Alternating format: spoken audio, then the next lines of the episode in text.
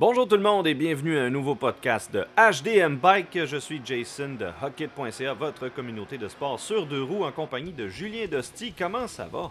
Ça va très bien, Jason. Donc, euh, on, on fait notre podcast un petit peu plus tard aujourd'hui. On est presque sur l'heure du dîner. T'as-tu faim? Un petit peu, un petit peu. Falloir que t'attendes. Écoute, euh, aujourd'hui, là, je veux qu'on parle de système de suspension. Là, on Yes. parle bien des, euh, des suspensions arrière, là, on parle pas de fourche, on parle vraiment des divers systèmes de suspension là, euh, sur les vélos de montagne modernes et moins modernes. Le, le linkage qu'on appelle. Yes, sir. Donc, en fait, ce que j'aimerais savoir, parce que bon, il y a- il y, a plusieurs systèmes. euh, À l'œil, on peut en différencier quelques-uns. Euh, mécaniquement aussi, j'imagine. Mais moi, ce que j'aimerais savoir, euh, Julien, c'est quoi qui caractérise un, un système de suspension? Qu'est-ce qui fait qu'un système de suspension est bon ou moins efficace? Avant de, avant de parler de quel système qui est vraiment le meilleur, on va commencer par différencier les différentes sortes de systèmes. Parce que visuellement, je peux facilement vous expliquer c'est quoi les sortes de systèmes qui existent. Mhm. Donc, en fait, dans le monde des, dans le monde des systèmes de suspension, il existe cinq grandes familles. Donc, euh, on a le, le- le single pivot qu'on appelle. Et donc, le, le single pivot, lui, c'est comme le nom le dit, tu as tout le triangle arrière qui est relié par un seul point de pivot sur le cadre en avant. OK. C'est tout. Donc, il n'y a pas d'autres euh, d'autres bearings plus que ça, d'autres points de pivot. C'est un gros morceau, tout le triangle arrière pivote sur un pivot, tout simplement. Donc, c'est pas plus compliqué que ça. Fait que ça, c'est le système le plus simple qui existe. Mhm. Ensuite, on va avoir un système qu'on appelle le linkage driven. Le linkage driven, là, en fait, là, c'est que à l'arrière euh, ou, ou la roue arrière, où est-ce que vous avez votre dérailleur, là, euh, vous allez avoir un point de pivot qui va se situer sur le seat T. Le seat T, là, ça, c'est la partie euh, du haut. Donc, qu'on appelle le, le haut banc en français. Donc, c'est c'est la partie.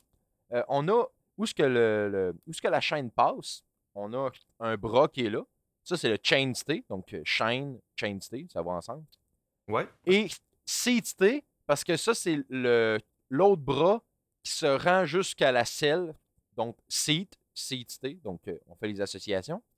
Ouais. Donc, le point de pivot principal qui caractérise le linkage driven, c'est que le point de pivot là, à l'arrière, proche de la roue, il est situé sur le CT. Donc, Mhm. euh, c'est aussi simple que ça. Ouais. Ce que ça nous permet, ce système-là, pourquoi on fait ça? En fait, c'est que c'est un système de type single pivot, mais pourquoi on ajoute des points de pivot à travers tout ça? C'est que Ouais. ça nous permet de venir modifier le, le ratio de compression euh, de la suspension. Ah, ok. Donc, euh, tu peux aller chercher plus que ce que tu vois là, sur ton choc. C'est ça qui fait ça. En fait, c'est un ratio de déplacement. Donc, euh, par exemple, si, OK, j'ai euh, 200 mm de débattement sur mon vélo, mais mon, mon choc arrière, il n'a pas 200 mm de long. là. Euh, il va peut-être avoir euh, 70 mm de long. Fait que là, Ouais. si je prends 70 mm, me rendre à 200, il y a un ratio de déplacement. Donc, par Mhm. exemple, euh, pour euh, chaque millimètre de déplacement, je vais avoir tant de millimètres de débattement. Donc, c'est un, c'est un- ratio, là. C'est une proportion. Euh, ce que ça nous permet de faire, le linkage driven, c'est de venir jouer avec ça. Par rapport au single pivot, le single pivot, où est-ce que le ratio, il est, il est- il pratiquement linéaire. euh, c'est du 1 pour 1. Là, il y a pas, on ne peut pas jouer avec euh, différents euh, linkages, qu'on appelle, là, en venant modifier tout ça. Donc, euh, c'est un ratio 1 pour 1 presque. là. Donc, je vais vous expliquer plus tard un peu qu'est-ce que ça vient influencer là, au niveau du comportement. Mais pour l'instant, ce qu'il faut comprendre, c'est que le linkage driven nous permet simplement de venir modifier cette courbe-là pour influencer là, le, ratio, euh, le ratio de compression. Cool. Ensuite, on a euh, ce qu'on appelle le, le horse link. Mhm. Le horse link, en fait, pour le reconnaître, c'est très simple. C'est exactement la même chose que le linkage driven, sauf que le point de pivot, il est situé très, très, très, très proche du dérailleur en arrière. OK. Donc, euh, il est juste, juste, en avant du dérailleur sur le chain stay. Donc, euh, sur, sur le, le- le bras oscillant là, qui, euh, où entre, entre votre chaîne. là. Ouais. Donc, le, le point de pivot va se situer sur ce bras-là. OK, puis le linkage driven, c'était sur le chain Sur le stay ou le seat juste en haut. Ah, c'est ça, OK. Juste en haut. Parfait. Fait que c'est c'est aussi simple que ça, en fait. C'est que on, on- le point de pivot, il est soit en bas, soit en haut. Mhm. Et ça, ça vient tout changer au niveau du système. Vous allez comprendre tantôt qu'est-ce que ça influence. OK. Ensuite, on va avoir les systèmes de type euh, split pivot ou active breaking pivot. Euh, ça, c'est des systèmes comme De Vinci, par exemple. OK. Euh, ce qui caractérise ça, en fait, c'est simple. C'est que le, le- le point de pivot arrière, là, il est dans l'axe de la roue. Donc, il n'y a, pas de- il y a pas de pivot apparent. Ouais. Le point de pivot, il est vraiment à la jonction de l'axe. Donc, les deux, euh, les, les, les, les, euh, les deux bras oscillants arrivent à l'arrière et sont pris ensemble avec l'axe de la roue et le, le- le pivot est à l'intérieur de ça. OK. Donc, euh, c'est comme ça qu'on qu'on les- remarque. Et pour finir, ben, on a le, le, le Virtual Pivot Point, donc le VPP, DW Link euh, et tous les autres noms qu'on peut entendre là, spécial là, par rapport à ça. C'est tous des, des- des points de pivot virtuels qu'on appelle. OK. Pourquoi on appelle ça un point de pivot virtuel? C'est que le triangle arrière, donc où est-ce que la roue elle est fixée, Ouais. et le triangle avant, Mhm. Pour les relier, on va avoir deux lignes indépendants, un en haut, un en bas, qui sont attachés là, euh, un pivot, un, un bearing sur le, le triangle avant, un bearing sur le triangle arrière, et en haut, un bearing sur le triangle avant, un bearing sur le triangle arrière. Donc les deux sont comme un peu indépendants, si on veut. OK, je comprends. Pourquoi on appelle ça un point de pivot virtuel? C'est que euh, quand on relie les points, le, point de pivot principal qui, euh, qui nous permet de, de connaître euh, le parcours de la roue arrière, en fait, il est, un peu dans le vide. Il arrive dans le vide, ce point-là. Euh, si vous êtes euh, plus visuel, sur mon site internet de DM Bike, vous avez vraiment un article où est-ce que euh, j'ai des images qui, montrent ça précisément. Et vous allez voir que le point de pivot, il arrive, carrément dans le vide, là, à quelque part, soit sur le vélo ou à quelque part ailleurs. Donc, c'est pour ça que c'est un, c'est un point de pivot virtuel. C'est un point de pivot qui n'existe pas. Ben, quand j'ai regardé euh, sur DM Bike, j'ai lu cet article-là euh, il y a quelques temps. Puis, évidemment, ce que j'ai vu, c'est que tu reliais certains points en particulier. Pas nécessairement tous les points, mais quelques points. Et tu fais un triangle avec. Et ce- la pointe de ce triangle-là va te montrer à peu près le pivot virtuel ou invisible, d'où il part, dans le fond. Donc, Oui, ta roue, elle, elle bouge pas par rapport au triangle avant, elle bouge par rapport à, à quelque- un point dans, dans l'espace qui est peut-être peut-être un pied ou deux en avant du vélo, mais c'est son Ouais. axe à lui. C'est donc de modifier un cercle euh, grâce à la géométrie qui permet à la roue de bouger encore plus ou différemment, pas nécessairement comme on peut l'imaginer en regardant juste le triangle. Ouais, c'est ça exactement. Et c'est justement ce qui, ce qui est un peu particulier avec ces types de systèmes-là, d'avoir un point de pivot qui est virtuel, Mhm. c'est que les, euh, les possibilités sont à peu près infinies là, euh, par rapport à euh, le parcours, le, le axle path qu'on appelle, là, donc Ouais. le parcours de, de, de, de la roue arrière, comment elle va se déplacer. Ouais, parce qu'on pourrait s'imaginer qu'il va tout simplement comme d'un triangle là, partir de son pivot, puis faire euh, un cercle qui est relatif à son pivot qu'on qu'on voit Ouais. à l'œil, ou même par exemple Ouais. au pédalier. Mais ça n'a pas rapport. On pourrait faire bouger la roue carrément à la, à, à- à la verticale à partir de son axe, là, quasiment. Là. Oui, c'est ça exactement. Puis ça, je vais vous expliquer euh, tantôt aussi qu'est-ce que ça influence puis comment ça vient jouer. OK. Donc, là, maintenant que j'ai expliqué un peu grosso modo c'est c'est quoi les, les, les, les cinq, euh, les cinq familles, Ouais. je sais que pour les plus visuels d'entre vous, euh, c'est un petit peu difficile à imaginer, là, mais euh, si vous voulez vraiment voir comment ça fonctionne, allez voir mon article. Et le reste, vous allez être capable d'écouter puis euh, comprendre là, qu'est-ce que je vais amener. C'est juste que pour vous permettre de les, de les différencier là, visuellement quand vous croisez un, un vélo dans les trails. Oui. Donc maintenant, qu'est-ce qui fait un bon système, un mauvais système, puis qu'est-ce qui caractérise tout ça, puis pourquoi il y a des différentes familles de systèmes, qu'est-ce que ça influence? La première chose, ratio de compression. OK? Donc, euh, comme j'en ai parlé tantôt, Mhm. le, le- le- le- le leverage ratio qu'on appelle.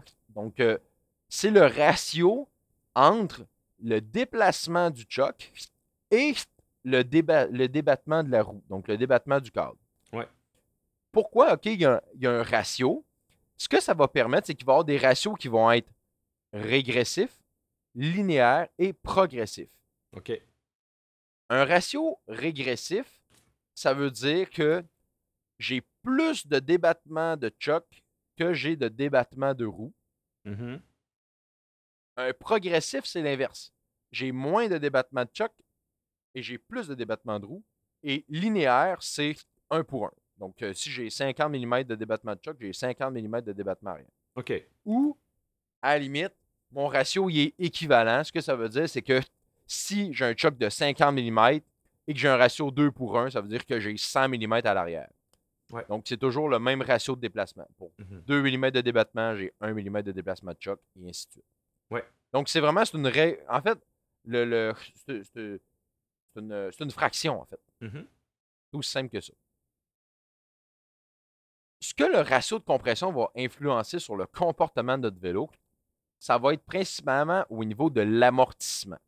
Donc, comment notre, euh, notre vélo va amortir les impacts? Est-ce que, par exemple, il va être très sensible aux petits impacts?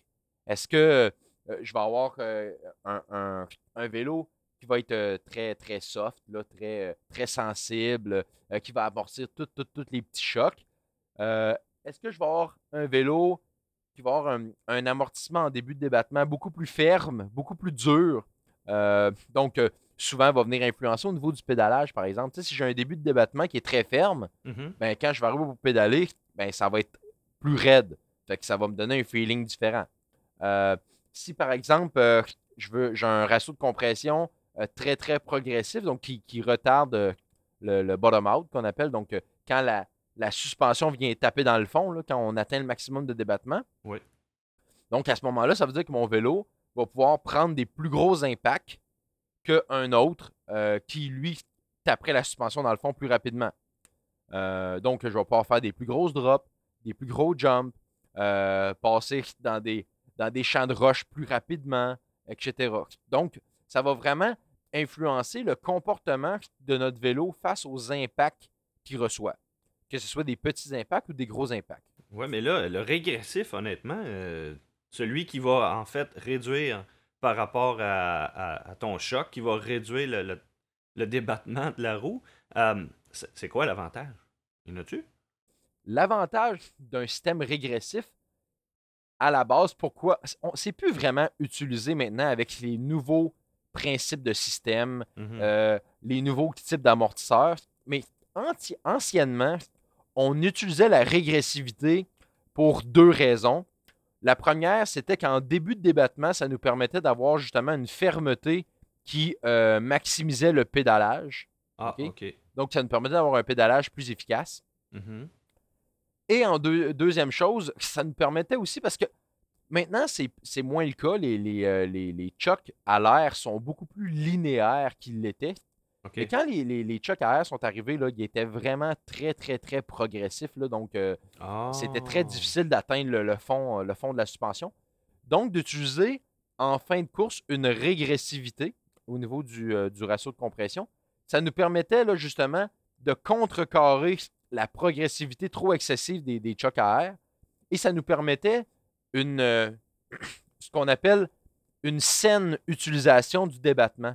Donc, on se ramassait avec un vélo qui était capable de. de- on était capable d'utiliser le, le- le- le débattement au complet de notre vélo. On n'était pas en sous-utilisation. Fait que ça avait rapport avec, exemple, la- le, type de réponse du choc à air de l'époque, et puis la manière qu'on on allait faire les pivots, puis tout ça sur un régressif, c'est qu'on on allait peut-être dédoubler la force qui était nécessaire pour écraser un choc, pour aller chercher le potentiel à cette époque-là euh, de son rebound ou euh, de, de- de- de son damping. En plus, c'est- le rebound n'a pas de lien. C'est vraiment le potentiel du, du- du- de l'amortissement du, du choc Ah, par rapport à son ressort. Au niveau du damping, là, on n'est pas là-dedans. Le damping, ça, c'est autre chose. Là, on Mhm. parle vraiment du, du ressort pur lui-même. Le ressort à air était plus progressif. Indépendamment du damping qu'il y avait, euh, le ressort à air était plus, est plus progressif. Donc, Ok. Ça, c'est une chose. Donc, ça nous permettait de contrecarrer ça et d'avoir une meilleure gestion du débattement pour pas qu'on se ramasse avec un vélo que quand on fait une grosse, grosse drop, on n'est jamais capable d'atteindre le fond. Hmm. Ou que quand on fait une drop de deux pieds, paf, ça va tout de suite taper dans le fond là, euh, sans raison. Donc, ça nous permettait justement de venir là, euh, contrebalancer ça. Mais le régressif est rendu très, très peu utilisé maintenant là, dans Ouais, les nouveaux principes d'amortisseurs, les nouveaux principes de système. Là. Maintenant, là, le, le- le progressif, c'est vraiment le type de ratio de compression qui est utilisé par toutes les compagnies. Là. Même, les, même les, les systèmes un peu plus linéaires vont avoir une forme de progressivité là, de l'ordre de 5, 8, 12 là, euh, Donc, il y a quand même une certaine progressivité. Et dans les plus, gros, les plus progressifs, là, je pense à, à White Industries, par exemple, qui vont avoir là, euh, du, euh, du 47% de progressivité. là. C'est énorme là, comme Ah, progressivité. là. À la limite, même, je dirais, je considère ça pratiquement euh, trop, mais en tout cas, Mm. rendu là, c'est des philosophies de compagnie. Là. Mhm. Mais euh, ce que ça nous permet, les différents systèmes, c'est de jouer avec ces ratios de compression-là, de- d'en créer au goût qu'ils veulent, de qu'est-ce qu'ils veulent obtenir comme, comme feeling, euh, comme, euh, comme, comme principe d'amortissement. Donc, ce que ça fait en sorte, c'est que si je prends deux vélos qui ont exactement le même principe de système, donc, euh, mettons, euh, deux systèmes Horse Link, Ouais. je vais avoir deux comportements complètement différents à cause justement qu'ils n'auront pas le même ratio de compression. OK. Donc, on, ils ont beau avoir la même forme, ils ont peut-être pas le même calcul qui a été pensé dedans. Là. C'est ça exactement. Fait qu'on peut pas associer de dire Ah, ça c'est un horse link, ben c'est sûr que ça va être comme ça. Non. Parce que un horse link chez Norco, par exemple, ou chez Rocky Mountain, c'est deux systèmes horse link, mais ça se comporte pas du tout, du tout, du tout pareil. C'est Ah. même pas semblable comme, euh, comme feeling. Fait que les, les- les systèmes de suspension, c'est juste une base. Mhm. une base sur laquelle les compagnies travaillent, mais par la suite, ils vont faire des modifications pour obtenir le rendement que eux, que eux veulent obtenir et le feeling qu'ils veulent avoir de leur vélo. C'est ce qui les caractérise aussi. Donc, euh, c'est ce qui fait en sorte que tu embarques sur un Orco, tu sais que tu es sur un Orco, tu embarques sur un Rocky Mountain, tu sais que tu es sur un Rocky Mountain. Donc, c'est ce qui vient les caractériser. Puis moi, j'ai une question, euh, je pense à ça en ce moment. Le single pivot, là, par exemple, là, il y a un seul point de pivot. Est-ce que ce type de suspension-là va être plus, dans- plus linéaire euh, qu'un horse link automatiquement? Oui, en fait, là, le single pivot, là, le maximum de progressivité qu'on peut aller chercher avec un single pivot, là, c'est 8 ou 12% de mémoire. Euh, avec là, la façon qu'on va positionner le, le- le- le pivot, là, à quel endroit on va le positionner, puis la manière qu'on va placer le choc, là, on est capable d'aller chercher un petit peu de progressivité, mais c'est très peu là, par rapport aux autres types de systèmes qui peuvent être très progressifs. Ce qui donc, veut dire le- aussi que le, le single pivot est aussi en train de devenir un peu plus archaïque ou est-ce qu'il se fait encore? En fait, il se fait encore. euh, c'est juste qu'il faut, le- faut le renouveler. Faut, euh, il faut aller chercher euh, des. ça, ça amène quand même un feeling. Tu sais, la linéarité, c'est pas nécessairement mauvais en soi. Là. C'est vrai. Personnellement, euh, les vélos linéaires, moi, j'aime quand même ça. C'est des vélos qui ride très smooth, euh, très léger. Euh, j'aime vraiment ces, ces systèmes-là. Et euh, ça amène aussi euh, euh, des caractéristiques intéressantes, là, des fois au niveau du pédalage, euh, au niveau du freinage. Donc, euh, c'est pas nécessairement euh, mauvais comme système. là. Euh, Il y en a qui vont aimer ça aussi parce que c'est des systèmes qui sont simples, faciles à entretenir, qui vont souvent être plus rigides aussi parce que euh, c'est plus massif souvent les, euh, les single pivots. Donc, euh, ça a quand même, euh, quand même des, des- des avantages là, euh, non négligeables. C'est ce qui fait que le single pivot n'est pas nécessairement mort là, complètement. là. OK. Puis là, on a parlé de celui-là, le linkage driven, le horse link, le split pivot. Euh, Ouais. Là, tu me parlais tantôt active braking pivot. OK. Comment ça Ouais. marche? Ça veut-tu dire que quand je freine, le vélo va moins euh, banquer par en avant, mettons? C'est un peu ça que ça veut dire? En fait, euh, au niveau du système Active Braking Pivot, Mhm. euh, ce qu'il faut comprendre, c'est que une autre caractéristique des différents systèmes, c'est leur capacité de freinage, leur qualité au niveau du freinage. OK. Quand je freine, la roue est en rotation, et quand je bloque cette roue-là, la roue, elle, elle, elle voudrait continuer là, son chemin. là. Elle voudrait continuer de virer. Ouais. Donc, ça fait en sorte que l'énergie de la roue, l'inertie de la roue que je viens euh, enlever, je viens bloquer, va se transférer dans le système. Donc, en se transférant dans le système, va amener une compression, du, une compression de la suspension. Tu comprends? Oui. Oui, oui, c'est un transfert de poids, un transfert d'énergie qui ça, automatiquement c'est un va. transfert d'énergie. Ouais. Mais il y a des systèmes qui sont capables de contrecarrer ça. Ah bon? de faire en sorte que mon système, soit qu'il va, qui sera pas affecté par le freinage, Mhm. ou il va être très affecté par le freinage. OK. Là, c'est de savoir ce que tu veux. Ben, en fait, dit comme ça, ça a l'air de, on a l'air de dire, Hey, je veux un système qui n'est pas affecté par le freinage. Ah ah. Sauf que les deux ont leurs avantages et leurs inconvénients. Un système qui est peu ou pas affecté par le freinage, ce que ça va permettre, c'est une conservation de la géométrie de base du vélo. Ouais. Je m'explique. Quand vous embarquez sur votre vélo et que vous êtes au niveau du sag, OK, Mhm. que votre suspension n'est pas compressée, votre vélo, il a une caractéristique de manœuvrabilité. Donc, il reste très manœuvrable, euh, il est le fun à rouler et tout. Ah. Si vous preniez le même vélo et que vous, vous retiriez l'air dans la suspension, tu sais, quand que le choc est complètement écrasé, Ouais. Ça change vraiment le comportement au niveau du vélo. là. On Ah, se rend compte sûr. qu'un vélo vraiment un peu weird. Là. Ben écoute, j'ai eu la... la- j'ai essayé un vélo justement euh, qui est d'une excellente qualité, mais quand je l'ai testé, il n'y avait pas assez d'air dans le choc, puis c'est sûr que ça a changé mon expérience, mais c'était juste ça le problème, là, dans le fond. là. Mais c'est ça. Et pour, pour ceux là, qui veulent faire le test à la maison, là, faites le test. Retirez de l'air dans votre, dans votre choc là, pour que quand vous soyez debout sur le vélo ou- ou assis, là, que le choc là, soit euh, compressé là, au maximum, là, ou, ou pratiquement au maximum. Mhm. Vous allez voir là, que, et si bol, ça change complètement le comportement. Votre vélo devient un peu bizarre. Ben c'est sûr. Donc, quand on a un système qui est peu ou pas affecté par le freinage, ça va faire en sorte que la géométrie de base du vélo va être conservée.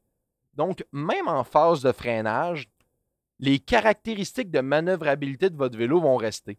Mhm. Parce que la géométrie n'a pas juste à faire avec, si on veut, euh, si on prenait le, frame là, puis on le met dans l'air, là, OK? Il touche à rien, il touche Ouais. à personne, là. Il y a sa géométrie. Mais une fois qu'il Ouais. y a les roues, la suspension, puis il touche à terre, il y a aussi une géométrie euh, relative au sol.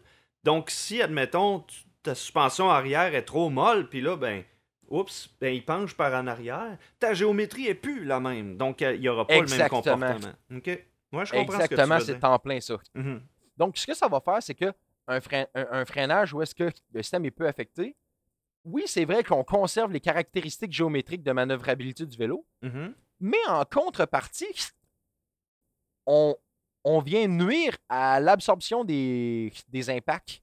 Ok, je comprends. Parce que le système est un peu comme barré.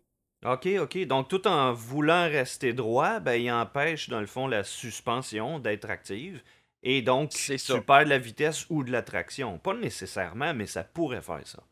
Oui, c'est ça exactement. Donc, dépendamment dans quelle situation on se retrouve, dans quelle piste, Ouais. ça peut être positif comme ça peut être négatif. Ah ah.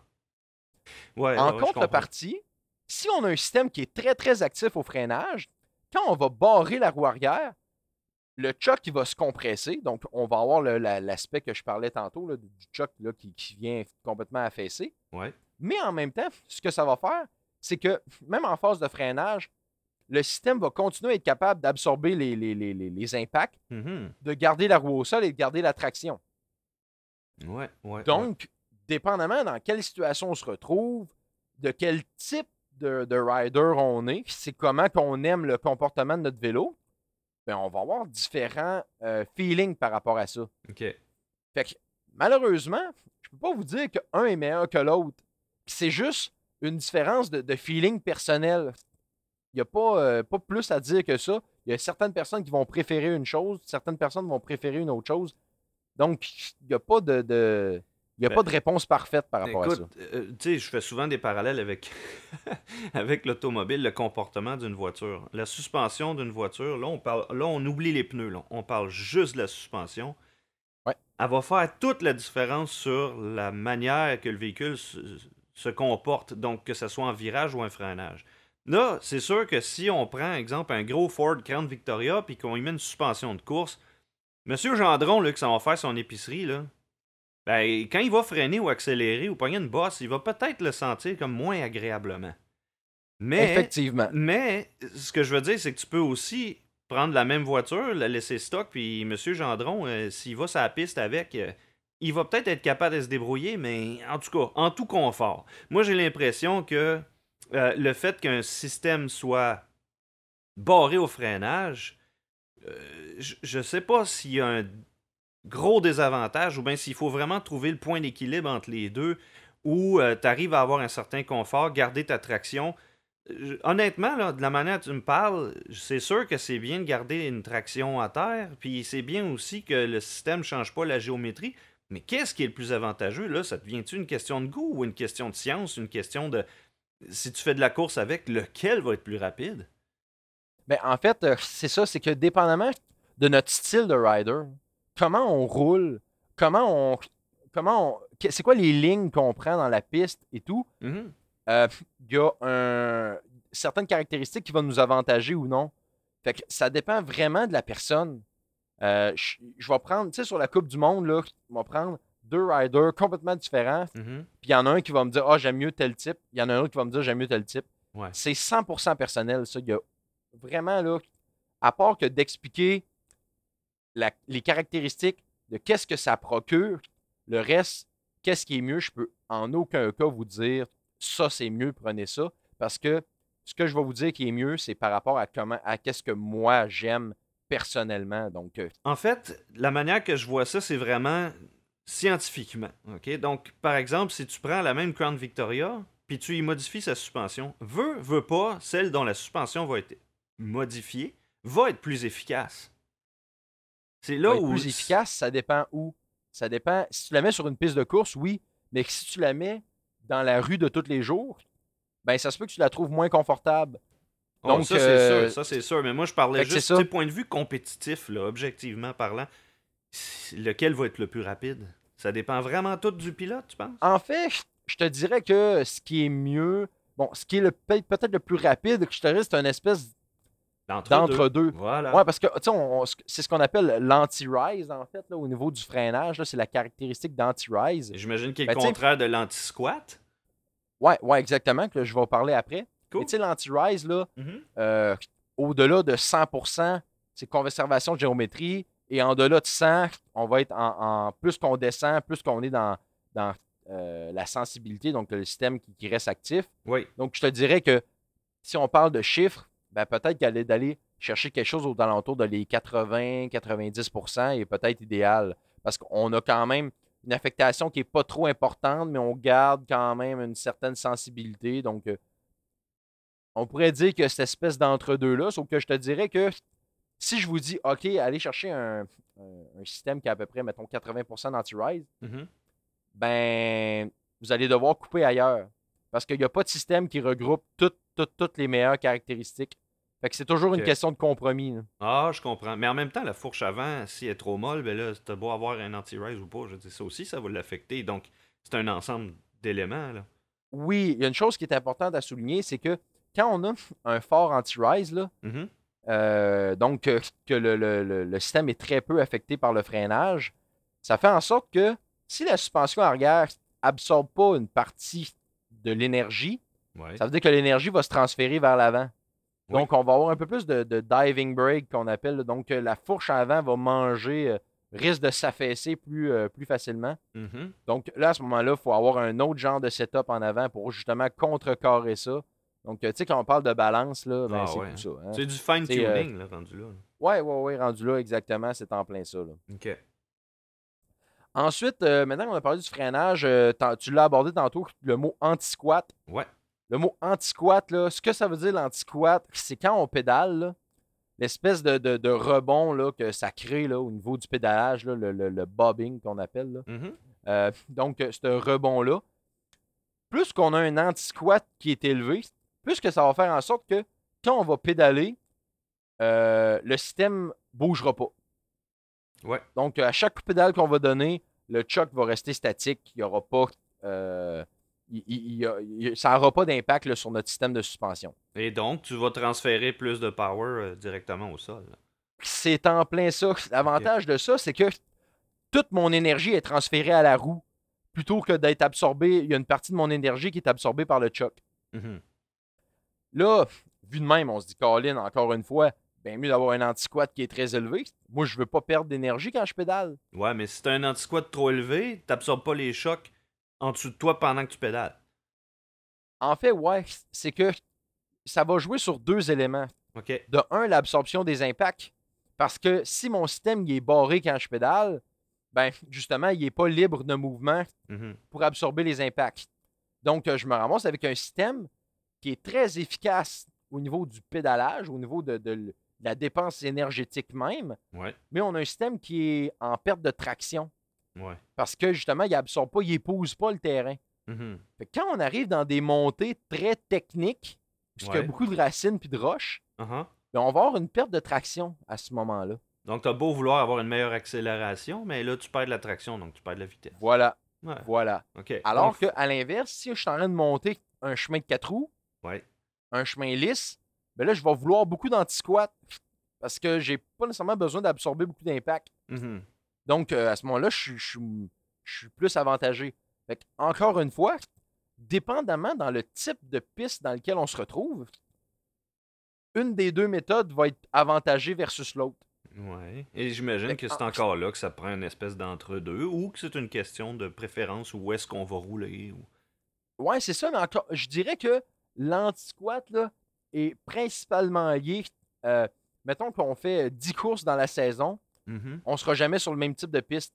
Donc, il y a des pistes dans lesquelles on va être avantagé d'avoir certains, un certain type d'anti-squat. Il y a certaines pistes qu'on va être avantagé d'avoir un certain autre type d'anti-squat. Mhm. Fait que, dépendamment de, de qu'est-ce qu'on aime comme feeling, parce qu'un anti-squat qui est très élevé là, va donner un pédalage beaucoup plus ferme, là, beaucoup plus stiff. Ouais. Euh, par exemple, là, un, un- un Santa Cruz ou un Pivot Mhm. euh, vont pédaler beaucoup plus ferme que un, un Rocky Mountain, par exemple. OK. OK?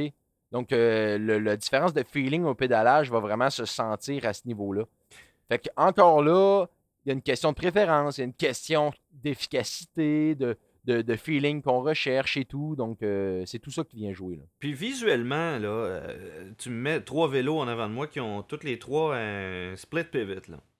Est-ce Ouais. qu'il y a moyen de savoir à l'œil lequel va avoir plus d'anti-squat ou d'anti-rise? À l'œil, là. Non. Non. Donc c'est toute une question mathématique, de point de vue euh, scientifique, là, carrément. Là. Faut, pour être capable de savoir ça, il faut vraiment là, être capable de dessiner le vélo sur papier puis de tracer les, tracer les lignes. C'est ça, c'est ça. OK. On, on peut pas visuellement là, regarder un vélo et dire Ah, lui, là, c'est sûr qu'il pédale mieux là, à cause que tel pivot est placé à telle place. Non, ça fonctionne pas comme ça, malheureusement. Euh, c'est pas aussi facile que ça. Ça prend vraiment euh, un logiciel pour sortir les caractéristiques, pour vraiment faire le dessin des courbes, pour vraiment là, ressortir les caractéristiques de chacun des vélos. Fait que c'est pour ça que on peut pas dire ah, acheter tel vélo, ça c'est le meilleur, ou etc. Mhm. faut vraiment l'essayer, pour vraiment sentir ces caractéristiques-là, pour vraiment voir, là, sans, filer là, euh, quel vélo qu'on aime le plus euh, rouler. Donc, euh, c'est vraiment à l'essai qu'on va, qu'on va percevoir ça. Ça reste des caractéristiques papier, Ouais. mais pourquoi je vous explique tout ça, c'est que les compagnies, quand ils designent un système, Mhm. vont venir travailler sur ces caractéristiques-là parce que ça va vraiment, le ratio de compression, l'anti-rise et l'anti-squat va vraiment influencer là, tout le feeling et comment que le système va travailler. Fait qu'il faut vraiment, là, OK, c'est vraiment sur ça que les compagnies travaillent pour nous donner un, un- un feeling différent. Et il n'y a pas un seul système dans tout ça qui va nous donner l'avantage sur tout.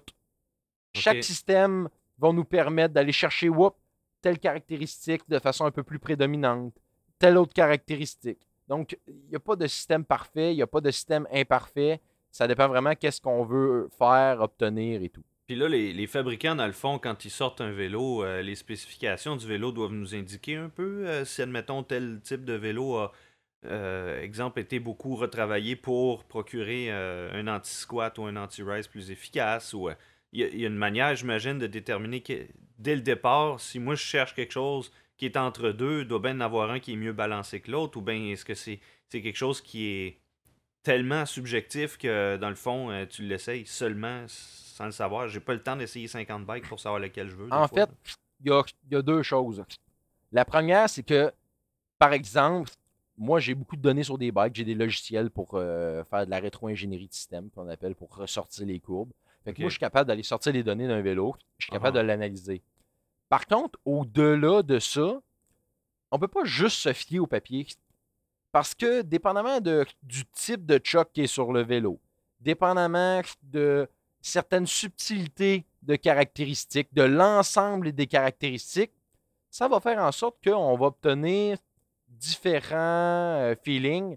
Fait que oui, ça donne une partie de la réponse, mais ça donne pas toute la réponse. Ok. Fait que, en fait, ce qui est intéressant de savoir, c'est que les données papier peuvent nous orienter vers une famille de vélos. De dire, OK, ben moi, si je cherche un anti-squat très élevé, ben je peux te sortir, mettons, 10 vélos que eux autres, l'anti-squat est très élevé. Mhm. Mais le, ra- le ratio de compression puis le- l'anti-rise vont être complètement différents d'un vélo à l'autre. Mais Ouais, ouais. on peut les regrouper sur une famille d'anti-squats élevés. Puis par la suite, ben là, dans cette famille-là, là, tu peux aller chercher euh, le vélo qui va te convenir le mieux là, de façon générale. Puis toi, tu dirais-tu que, euh, par exemple, les géométries ont évolué spécifiquement par rapport au cross-country, l'enduro ou euh, le downhill, par exemple? Ouais, les géométries de vélo, ça, dans le fond, indépendamment des systèmes de suspension, les géométries de vélo viennent vraiment influencer le comportement. Fait que, tu sais, là, on parle du comportement du système, Mhm. mais la géométrie influence tellement la maniabilité, la façon que le, le vélo va répondre sur la piste, que c'est l'ensemble de l'œuvre qui fait en sorte qu'on a un vélo qui est efficace ou non. Donc, face à ça, on peut prendre le même deux systèmes identiques avec les mêmes caractéristiques papier, mais avec deux géométries, des géométries différentes qui vont nous donner deux comportements différents. Ouais, ouais. Puis déjà, juste les ajustements qu'on y fait nous-mêmes vont lui donner un comportement différent. Là, de juste... Ça, ça rajoute encore oui. une autre couche par-dessus ça. T'imaginer, là. Ben oui, puis après, il y a le être- poids du rider, il y a sa, sa manière de se comporter sur son vélo. Ah ouais, donc c'est très, c'est, c'est très subjectif, effectivement, là, le choix de suspension, le choix de vélo. Euh, puis c'est sûr que ça a tellement évolué dans les dernières années que c'est dur de se dire, OK, mais là, euh, c'est quoi la prochaine évolution possible? Est-ce qu'on les a toutes vues? Ben, ben tu sais, en fait, ce qu'il faut comprendre, c'est que anciennement, il y a certains systèmes qui étaient comme vraiment, qui sortaient du lot. Mhm. Mais en date d'aujourd'hui, là, OK, aujourd'hui, le, le- en date d'aujourd'hui, qui est euh, le- la journée de tournage de ce, de ce podcast-là, là, qui est le 18 décembre 2020. Mhm. Donc, en, du- en date du 18 décembre 2020, j'ai aucun système à vous dire Ah, prenez ça, ça c'est le meilleur. J'en ai pas. C'est plate, mais c'est ça. Je, sais que c'est la réponse que tout le monde aimerait savoir. C'est quoi le Saint Graal du, du- du- du vélo, puis c'est quoi le système à avoir? Mais malheureusement, euh, j'ai une réponse plate à vous donner qu'il n'y en a pas de meilleur système. Moi, j'en ai roulé de toutes les sortes. Il y en a que j'ai préféré, il y en a que j'ai moins aimé. Présentement, au moment où on se parle, moi, je roule un Orbea euh, Ryan, Mhm. un Orbea Rallon en français, euh, avec un système euh, ABP, Active Braking Pivot. J'adore ce vélo, je tripe sur ce vélo-là. Mais auparavant, j'ai eu un système, un KHS avec un VPP. Avant ça, j'ai eu un Rocky Mountain avec un Horselink. Mhm. Et c'est tous des vélos que j'ai appréciés à leur manière, dans leur comportement, dans leurs différences. Donc, euh, c'est vraiment là euh, des comportements qui sont différents et tout. Fait que faut vraiment en essayer, faire des tests, aller dans les journées de démo, faites des essais pour vraiment vous voir qu'est-ce que vous aimez, vous, comme, comme personne là, euh, au niveau des systèmes. Ben écoute, il y en a qui que- préfèrent ne pas avoir de suspension du tout en arrière. Ouais, effectivement, il y a le hardtail. Là, là on parle de système de suspension, mais tu sais, le hardtail est, est encore là, très populaire. Là, euh, Écoute, ça, me tente quasiment d'en avoir un. Pour vrai, là, il y a des bouts où je me dis, Hey, il me semble qu'ici, ça aurait été pire d'avoir un hardtail. Le- la Ouais. même section de trail filerait complètement différent. C'est sûr que je trouvais, quand je ridais hardtail, qu'il y avait une, euh, une réponse là, incroyable. Puis euh, ton énergie est tellement différente sur ces vélos-là. Après ça, c'est sûr que tu tombes sur le, le- le- la suspension arrière. Puis tu te dis, waouh, c'est tellement plus confortable. Puis tu peux euh, peut-être aller plus vite à tel ou tel endroit. Mais en réalité, là, le feeling qu'on a sur notre vélo, s'il nous fait plaisir, puis si on a l'impression d'aller vite, là, ben c'est winner, peu importe ce qu'on choisit. là. En plein ça, tu pourrais pas mieux dire, mon cher. C'est vraiment ça. Fait allez-y avec le. le, le- Puis l'autre chose à ne ne pas négliger, là, Ouais. le look. Ah, c'est sûr. Si vous trouvez votre vélo beau, là, euh, vous allez aimer le rouler. là. Ben écoute, il est dans Fait mon que- sol, puis chaque fois que je passe devant, je, je le regarde, puis j'ai juste envie de le sortir. C'est sûr, je le en trouve plein beau, ça. Puis là, sais. aussi, mon vélo, quand je vais dans le garage, je le regarde, je suis Caroline qui est beau ce vélo-là. Fait qu'il y a certains systèmes qu'on trouve affreusement laids. C'est Ouais. correct. OK? Euh, ça fait partie de l'ensemble de l'œuvre, comme on aime euh, les voitures avec euh, certains looks qu'on aime, qu'on n'aime pas. Donc, il ne faut pas négliger cet aspect-là aussi. Là. Au-delà de l'aspect performance, là, allez-y avec un vélo que vous trouvez beau. Là. Ça, ça a son importance aussi. C'est vrai, écoute, on se l'approprie, c'est notre machine, puis on aime ça le rider. euh, C'est sûr qu'on aime ça aussi le trouver beau. Un vélo qu'on trouve laid, c'est pas. C'est moins attirant, C'est sûr et certain. En ben écoute, j'ai l'impression qu'on a bien couvert le sujet. Si jamais, euh, mesdames et messieurs, vous avez des questions, gênez-vous pas de nous écrire euh, sur notre page Facebook, euh, de nous écrire par messagerie, par courriel. Nous, on est toujours là pour répondre à vos questions si jamais vous en avez. Donc, euh, Julien, ce fut encore une fois un grand plaisir de jaser avec toi aujourd'hui. Yes, puis euh, pour les autres petites caractéristiques, là, on pourra là, refaire un autre podcast là, sur, euh, sur les autres petites particularités. Là, on a tiré les grandes lignes, là, mais il y a Mhm. encore des petites nuances qu'on pourrait parler ici et là. là. Puis euh, si jamais vous le désirez, faites-nous signe, puis on va revenir sur les autres petites particularités, là, plus en finesse, là, plus en détail sur certaines choses. Donc, n'hésitez pas à nous écrire sur mon site internet, comme je dis, euh, dmbike.com, dm-bike.com. Vous avez toujours euh, énormément d'informations sur les systèmes de suspension. Vous avez tout ça en texte, et on va être capable là, de vous en faire un bon podcast intéressant aussi. Ah, de toute façon, il faut se garder du matériel pour faire d'autres podcasts. hein? Effectivement, Ben, mesdames et messieurs, merci beaucoup. Merci, Julien. à la prochaine tout le monde. Bye bye.